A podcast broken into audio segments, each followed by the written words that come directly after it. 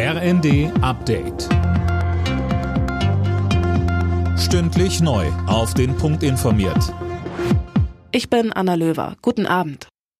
In der Korruptionsaffäre im EU-Parlament gibt es die ersten Konsequenzen. Die festgenommene Vizepräsidentin Kaili wurde von ihrem Amt suspendiert.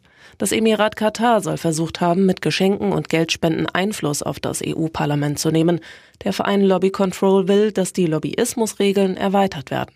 Sprecher Timo Lange bei Welt TV. Dass klar ist, wer hier in wessen Auftrag in Brüssel Einfluss nimmt, da müssen wir das dortige Lobbyregister stärken, insbesondere auch was autoritäre Regierungen aus außereuropäischen Drittstaaten angeht, die hier tätig sind. Die Polizei hat in einem Einkaufszentrum in Dresden am frühen Nachmittag eine Geiselnahme beendet. Eine Frau und ein Kind wurden in Sicherheit gebracht. Der Täter wurde bei dem Einsatz verletzt und ist gestorben. Der 40-Jährige soll vor der Geiselnahme seine Mutter im Stadtteil Prolis getötet haben.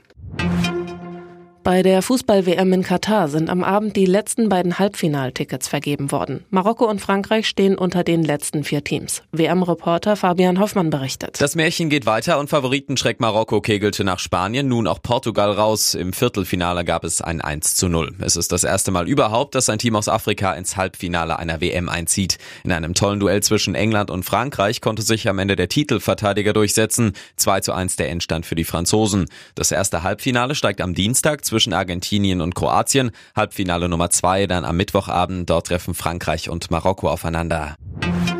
Die Personallage in Deutschlands Kitas verschärft sich durch die Erkältungswelle weiter massiv. Ein Vorstandsmitglied der Gewerkschaft Erziehung und Wissenschaft sagte der Welt am Sonntag, die Bedingungen in den Kitas sind kaum noch zu verantworten.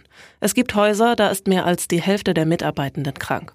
Betreuungszeiten werden massiv gekürzt, einzelne Kitas mussten auch schon geschlossen werden. Alle Nachrichten auf rnd.de